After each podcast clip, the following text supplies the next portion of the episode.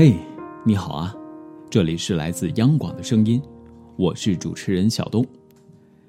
在电影《春娇与志明》里，有这样一句台词让很多人喜欢：“有些事儿不用在一晚之内做完，我们又不赶时间。”有时候想想，是啊，慢热一点有什么不可以呢？我们又不赶时间。今天晚上要和你分享的文章，名字是。慢热的人更长情。前段时间跟朋友聊天他说：“我觉得自己太糟糕了。”说着说着还掉下眼泪来。我赶忙不禁着急的问他：“哎，到底怎么了？”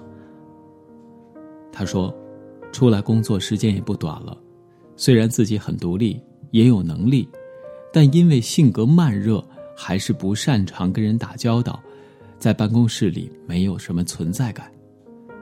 他是这样说的：上次小组聚餐，同事们都玩的很嗨，吃完饭大家提议去 K 歌，我觉得跟不熟的人应酬很累，就借口回家了，却被别人说架子高，平时又不爱说什么话什么的。说真的，他的这番话。不免让我有点感同身受。我和他都是慢热的人，在一些事情上，总是显得有点吃亏。那些自来熟、性格外向的人，总能得到更多的关注和优待；慢热的人，只能充当背景板般的小透明。慢热的人其实也可以优秀和幸运。我想起之前在《亲爱的客栈》里面，易烊千玺也说过自己是个特别慢热的人。一开始可能喜欢待在自己的世界里，慢慢觉得能适应周围的环境之后，不想让别人失望，就尽可能的帮得到的忙都去帮。王珂讲起易烊千玺的时候也说：“你让他干任何事情，他都没有任何怨言。”慢热的人相较而言更耐心、更踏实、更善于体贴别人。他们注重倾听，情感细腻，相处起来让周围的人感觉舒服。他们不喜欢一开始就噼里啪啦的讲一大通，他们话不多，对人对事儿却很负责，喜欢用实力说话。他们也同样优秀以及幸运。慢热的人开始冷冰冰，熟了。话痨精，慢热的人很容易辨识。读书的时候，四年只和寝室的人好；上班了，只和同组的人熟。这样的人也许都是慢热的。如果你把他们划归内向的一类，那也许你错了。他们其实并不内向，只是不擅长对不熟悉的人开朗。因此，慢热的人。经常会被误认为高冷，难以接近。但就像摩羯座，其实他们心里早就已经翻江倒海了，表面上却还装作一副波澜不惊的样子。慢热的人开始冷冰冰，是生人面前的乖宝宝，一旦熟悉起来，随时就能切换到小疯子的模式，变成话痨精。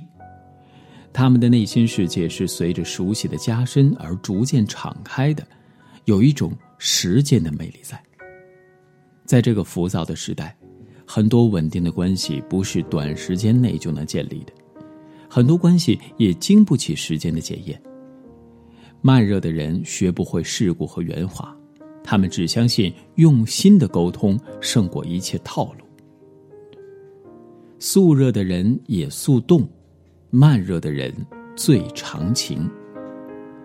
有人说，慢热的人真可怜，别人都已经腻了，你却刚刚着迷。速热的人有很多优点，他们擅长调节气氛，喜欢表达和分享，让别人了解自己。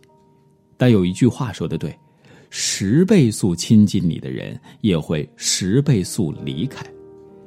速热的人累了的时候，慢热的人。才刚刚登场，而慢热的人会一直让水温处在恒温状态，也许没有那么惊天动地，却能暖你一生。这个是个快餐文化盛行、离婚率高起的时代，动情容易，专情也许很难。爱情如此，一切关系可能也是如此吧。来势汹涌的感情都带着强烈的荷尔蒙气息，往往经不住时间的考验，就像一阵龙卷风，来得快，去得也快。反而是那种细水长流、天长日久的感情更经得起考验。慢热型的人一开始你会觉得他冷漠，可随着接触的时间越长，他就对你越好，甚至陪伴你。以余生。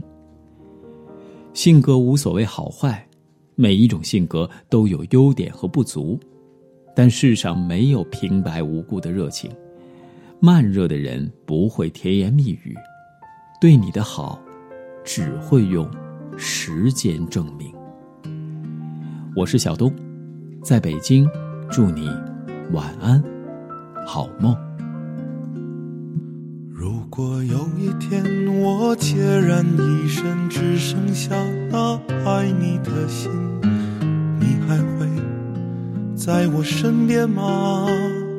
如果有一天我老的只剩皱纹，而你却依旧美丽，你还会在吗？如果有一天你要走，你悄悄的？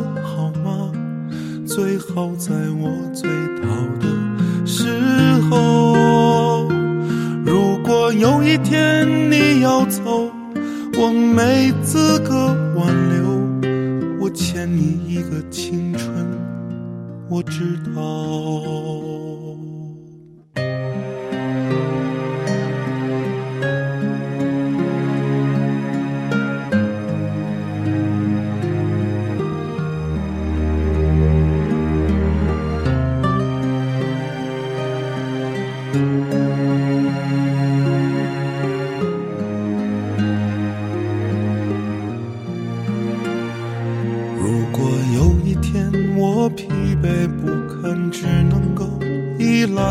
回忆，你还会听我诉说吗？如果有一天我连回忆都忘了，而你还可以舞蹈，你还会在吗？如果有一天你要走，你悄悄的好吗？最好在我醉倒的时候。如果有一天你要走，我没资格挽留。我欠你一个青春，我知道。我欠你一个年轻的我，我知道。